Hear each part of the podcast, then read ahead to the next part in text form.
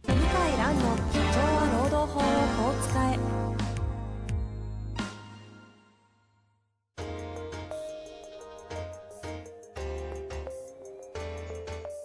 法律の下で展開されるビジネスの世界ポッドキャスト「社長は労働法をこう使えば」弁護士の向井蘭が経営者の立場に立って経営者が知っておくべき労働法の基礎だけでなくビジネスに関する法律の問題を分かりやすく解説しますこんにちは、遠藤和樹です。向井蘭の社長は労働法をこう使え。向井先生、よろしくお願いいたします。はい、よろしくお願いします。さあ、ということで、今週も行きたいと思いますが、はい前回、あの、運送業の判決の件で、ご質問が来ていた中で、さらっとですね、はいはい。向井先生、新刊出るんだよね、みたいなことをおっしそゃうっですてね。はい。おりましたので、ちょっとそ、はいせっかくなんでね、それについてお話をいただきたいと思うんですが、まずはいタイトルからご紹介いただけますかはい。運送業の未払い残業代問題はオールブ IQ で解決しなさいっていう問題、あの、本のタイトルです。これあの、どの観点から質問していいかわかりませんけど、こんなに業界特化のマニアックな本っていうのがやっぱ存在するんですね。そうですね。まあ、非常にマニアックですね。だから、そんなに部数も発行してないですね、小釣りは。えー、ただ、専門し関係者に関してはほぼ買うみたいな本なんですかね。これは結、構 SNS で告知したら、一気に、うあの予約が取れましたね。えー、ちなみに、はえっ、と、出版予定はいつになるんですか、 3月19日ですね。 ?19 日。あ、はい結構先ですね。先ですね。まだできてません。あの、ゲラ、そういう最感じ。終のゲラのチェックをこれからやります。今収録のタイミングが2月に入ってるとこなんですけども、はいもう。すでに Amazon の対表紙まで、決まってるんです出よ。はい。 すごいですね。そう。このパターンもあるんだ。いや、結構ね、あのー早いんですよ。タイトルとか表紙が決まるのは。へえ。表紙がここまでデザイン確定1ヶ月以上前にするって、いやいやいやいや、全然私普通でがす関。わってる書籍、書籍からすると、ちょっとあありえない感覚。そうですか。はい。大体出版の2、3週間ぐらい、2週間でやっと、こっちだみたいな。ああ。いや、はいそう、早いですね、大体。へえ、なんですね。まあ、ということで、この本、えー運送業の未払い残業代問題はオール不合級で解決しなさい。はい。ということでいきたいと思いますが、はい。内容全部喋ったらね、とんでもない内容になりそうですけど、ちょっと。まあ、簡単。にはい。簡単に言うと、その、なんていうのかな、運送業って今、未払い残業代請求たくさん受けてまして、ほうほうで、まあ、簡単に言うと、やられっぱなしなんですよね。散々ね、この番組でも。はい。で、一人当たり300万とか500万取られて、で、時効が3年になってるんですね、もう2020年の。うん、うん。あ2020年4月から3年になってまして、影響が出るのが、あの、今年から来年にかけてから影響出るんですね、3年分。そうすると、やっぱもっと訴訟とか請求が増えて、で、多くの会社が対策立てられてないんですよね。うん、うん、で、私どももまあ、時給で払うのは一番簡単なんですけど、要はあの、だらだら仕事した方が給料がもらえちゃうようになっちゃうんですよね。うん。はい、はい、はい。ですので、あの、あの不合給を運送業とかタクシー会社払ってるんですけど、その不合給を残業代で一部払うっていう仕組みを取ってたんですね。うん、うん、それが最高裁判決、2020年3月の最高裁判決で否定されて、で、えー現在に至っていろんな会社が負け続けてるんですけど、うん。うん、うん、これ発想を変えて、全部不合給で払おうと。うん。うん。うん。全部オールバイ級で払おうと。こういうふうにですね、あの、発想を切り替えると。変えた方がいいんじゃないかなと思います。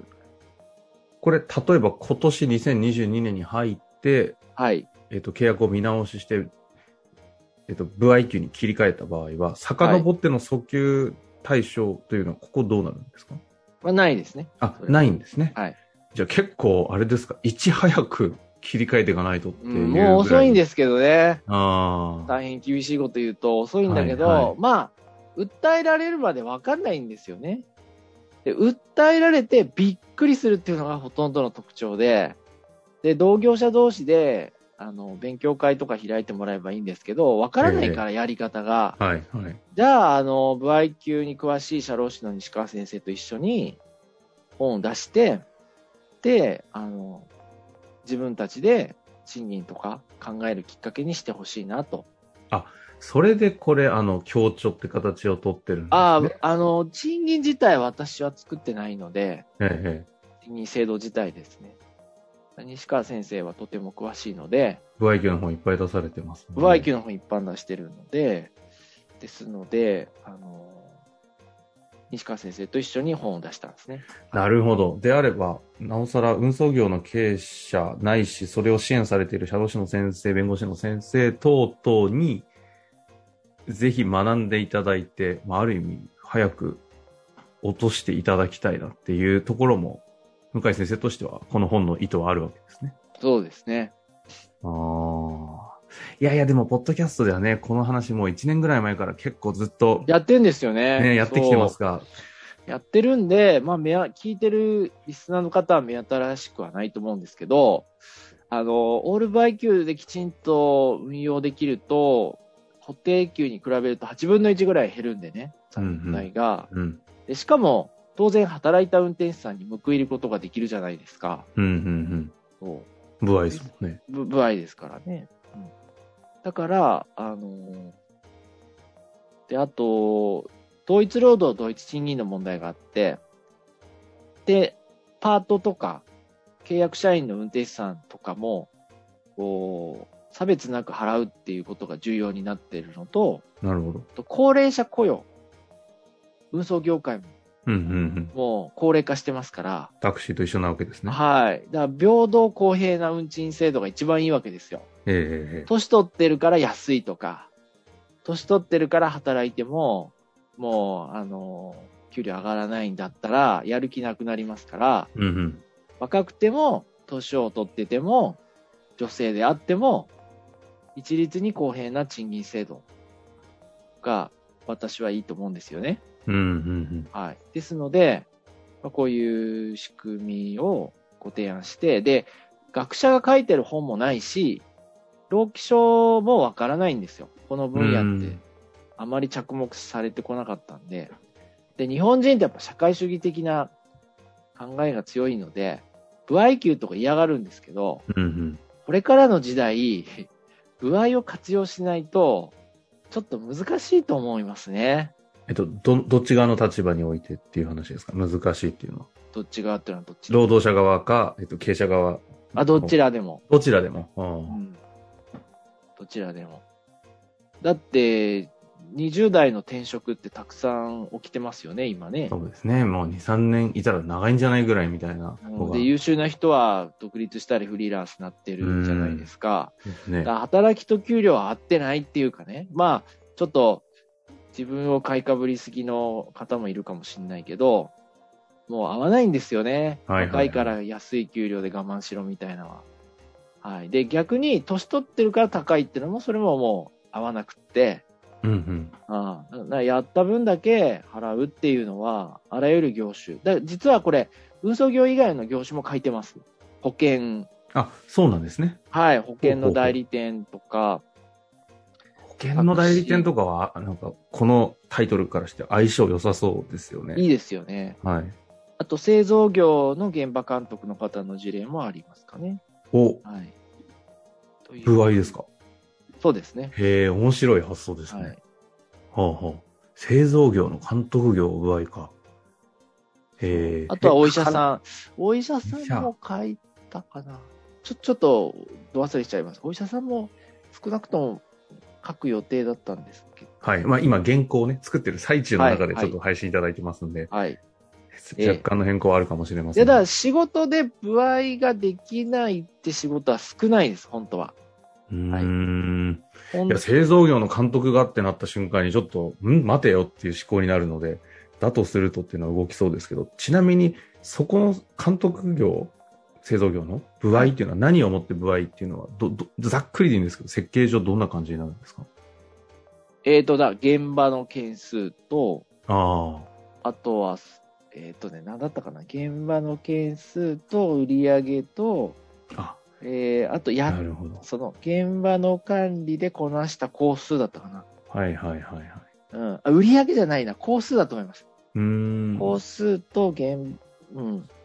自分、工数を細かく分割して、で、自分で管理して終了、終了した工数をもとに、給料を計算するっていうことだと思います。いや、でも面白いですね。そういったものがある、あらゆる、今回運送業というタイトルになってますけど、いろんな業界においての考え方を結構バーッと書いてあるってことですね。はい。はあ、これは確かに、ちょっと一度、専門家の、特にね、社労士の先生とかは目を通していただきたい内中容で。中国はね、ほとんどの職種がこれですよ、ね、部合ほとんどが不合。うん。例えば会計事務所の職員も、1件あたりいくらでお金払ったり、なるほど。工場でも1件あたり、1個作業するあたり2件とか。なるほど。そうしないと働かないから。ああ。うん。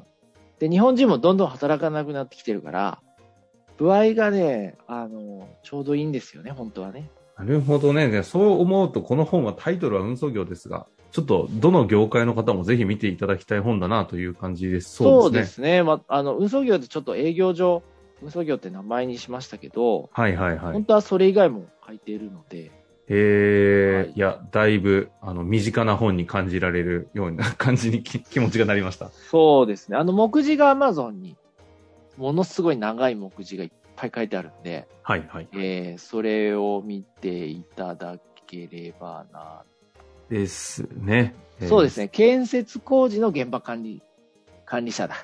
これ書国いてな際い。自動車の賃金の仕組み。あ、お医者さんは書いてないですね。うん。あの、建設工事の現場管理職と保険と、あと IT エンジニア。まあ IT エンジニアは分かりやすいですよね。はいはいはい。エンジニアね。まあでもエンジニアも書いてあるんですね。そう。っていうふうに、まあ、お医者さんは本当はできるとは思うんですけど、うん。あの、プロフェッショナルの仕事であればやりやすいですね。なるほど。プロフェッショナルとしてのリスペクトすること。だからこその部合みたいなタイそトうルですにね。こなれって西そう川ですけ先ども。生の、まあ、あの、タイトルの内容なんですけども、はい。ですね。建設工事、エンジニア、フリーランス、えー集団出来高制。ないろん、てかタイトルぜひ、あの、アマゾン見ていただきたいと思います。私今スクロールしたんですけど、4スクロールでやっと全部が網羅できるぐらい、いろんな細かな内容がそうそうそうね、そう書かれておりますんで。これ見ていただくと、ああ、これ買う必要あるかなっていうのは分かってもらえる確かにわかる気がしますね。あ、そうですね。はい。はい。はい。ということで、今回ご紹介させていただきました本、運送業の未払い残業代問題はオール不合給で解決しなさい。はい。という書籍になっております。えっと、はい出版社の方がどちらですか日本法令ですね。日本法令さんですね。はいということですので、もうすでに Amazon 2月の頭の時点で出てまおりますので、ぜひ予約いただけたら嬉しく思います。はい。ということで、向井先生、ありがとうございました。はい。ありがとうございました。本日の番組はいかがでしたか番組では向井蘭への質問を受け付けております。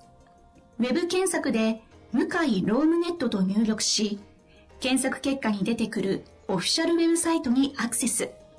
その中のポッドキャストのバナーから質問フォームにご入力ください。たくさんのご応募お待ちしております。